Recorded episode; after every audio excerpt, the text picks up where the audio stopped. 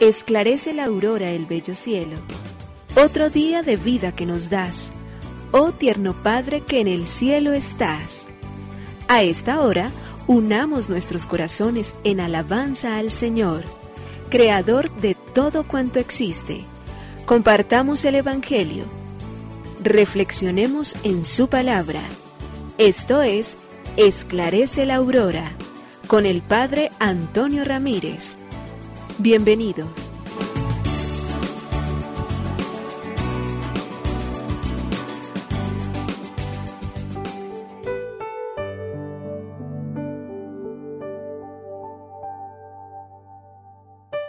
muy buenos días. Hoy es miércoles 5 de abril del año 2023. Hoy es el miércoles santo y con este miércoles santo queremos una vez más seguir orando como estos días lo hemos hecho para que el Señor nos sostenga particularmente en medio de la tentación.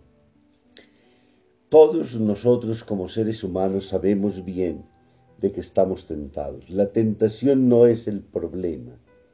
El problema es que no tengamos la suficiente fuerza sostenidos en la oración y en la gracia que el Señor nos concede para perseverar y no entregar a nuestros amigos, para no traicionarlos, para no hacer entonces que el mundo se ensangrente y se llene de odio, de enemistad, para que no rompamos nosotros entonces la armonía en torno a nuestros hermanos, a nuestros seres queridos, para que sepamos respetar la vida, la dignidad de los otros, para que sepamos ser dignos de confianza en medio del mundo y de las adversidades en las cuales caminamos.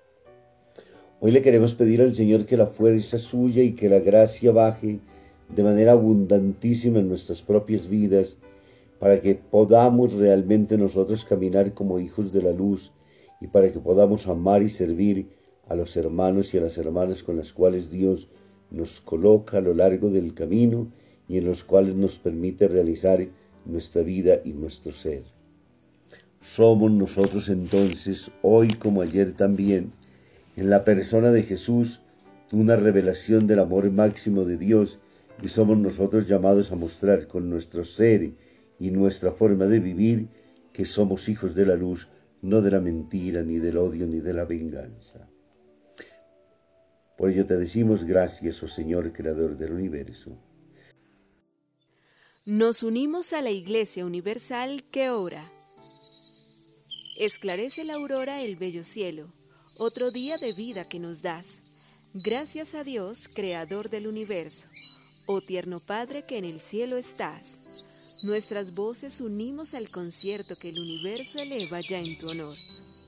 Desde la tierra al cielo más profundo, Tierno Padre magnífico Hacedor, conserva nuestras almas sin pecado, a nuestro cuerpo da fuerza y salud, y nuestra mente ilumina piadoso con un rayo benéfico de luz.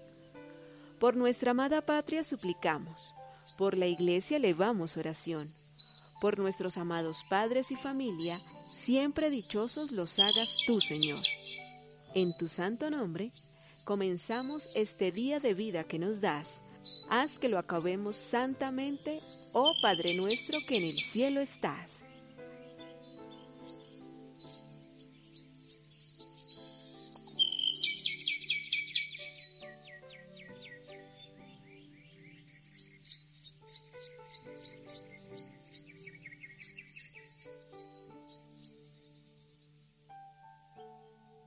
La oración de los hindúes que Pablo VI rezó en Bombay.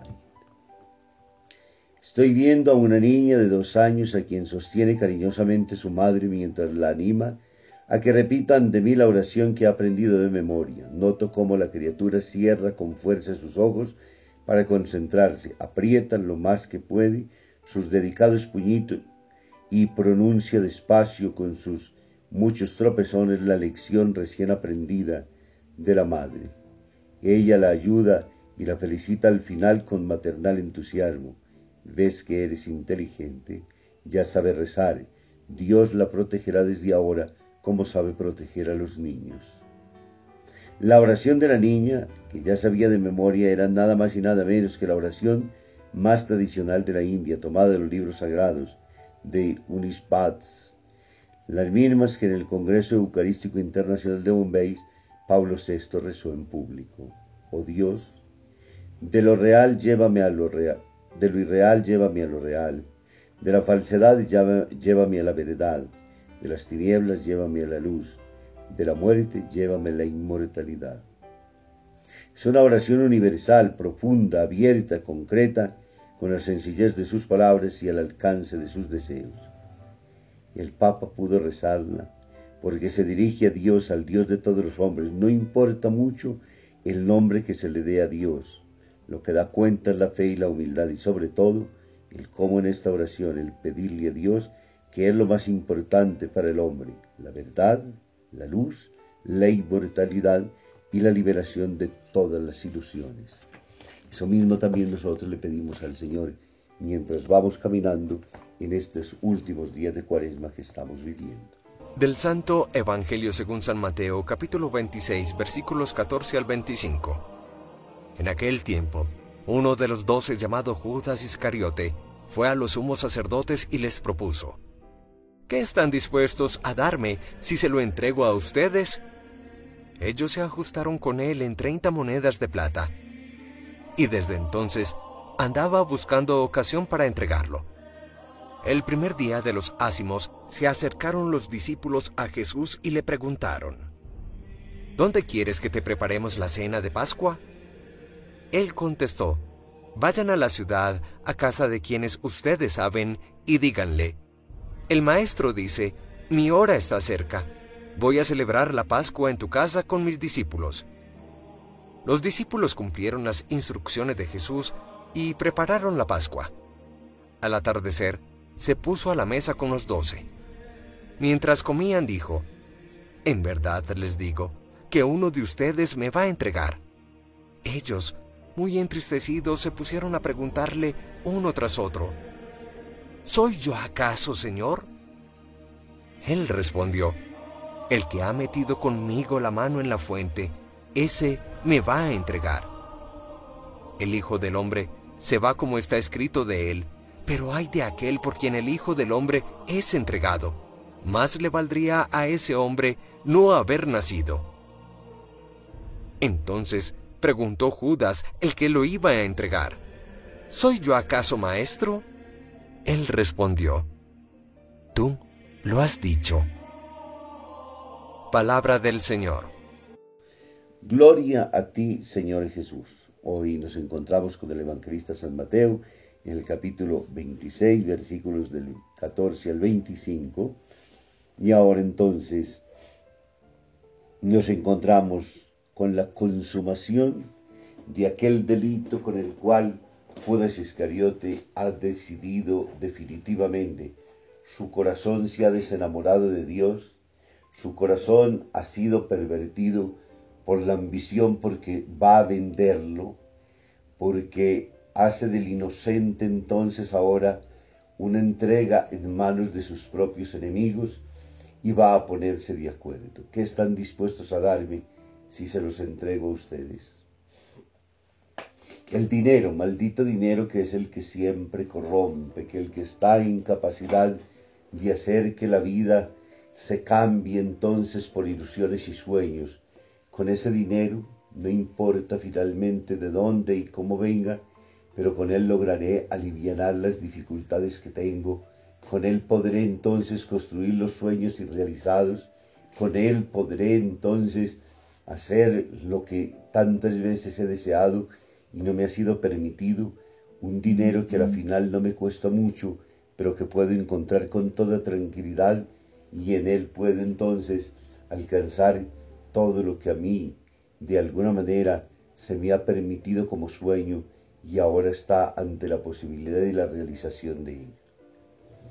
Quien sea el inocente no importa, quien sea el que haya que vender, no importa quien haya que dejar sin comida, no importa quien haya que dejar, dejar en las más situaciones dañinas de la existencia, no importa quién sea el muerto, no importa absolutamente nada importo yo y con ella todas mis ambiciones.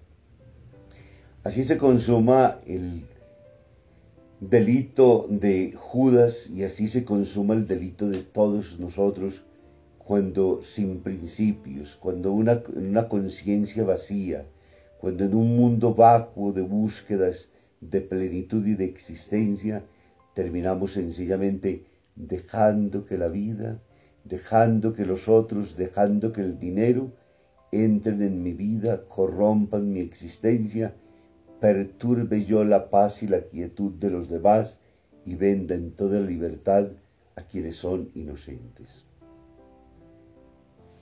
Jesús se encuentra entonces ahora en la preparación de la Pascua. A ese acto de violencia, a ese acto de disrupción en medio del colegio apostólico, a esa maldad de la persona de Judas a ese entramado porque ha sido pensado muchas veces, quién sabe cuántas de, seguramente pasó muchas noches sin conciliar el sueño, pensando en cómo, tratando de armar esta varaonda infinita que lo tiene a él en unas ascuas impresionantes y que terminarán por llevarlo inclusive a él mismo también a una muerte ignominiosa porque el remordimiento así termina por hacer en la vida de quien obra mal. Y Jesús por su parte está preocupado por entregar lo suyo, porque sabe bien que se va y entonces dice mi cuerpo y mi sangre los habrá de entregar para limpiar los pecados de este mundo y lo habré de entregar para que ese cuerpo comido todos los días en el altar se convierta en sacramento de salvación para quienes a Él se acerquen con dignidad, para quienes renuncian a la mentira y quienes renuncian a vender a sus hermanos, para quienes encuentren en la persona del Maestro la fuerza suficiente para luchar por un mundo de verdad y un mundo de bondad, para quienes deseen con las fuerzas de Dios transformar este mundo de violencia, pero particularmente de entramados engañosos, dañinos y perversos que buscan los intereses individuales para luchar por una sociedad más humana y más hermana. Señor, te consagramos hoy a tantos inocentes que también vienen vendidos de diferentes maneras, en diferentes espacios, por personas y por intereses en los cuales, movidos por el dinero, también terminan lastimosamente por condenarlos a muerte, por hacerlos morir en las situaciones más dañinas e ignominiosas de la vida, por quienes en la existencia y en el camino saben que su vida la gastan solamente para dañar a los otros. Con tu amor, Señor, sánanos hoy siempre y permítenos ser lo que estamos llamados a ser, los hijos de la luz. Muy bendecido día para todos.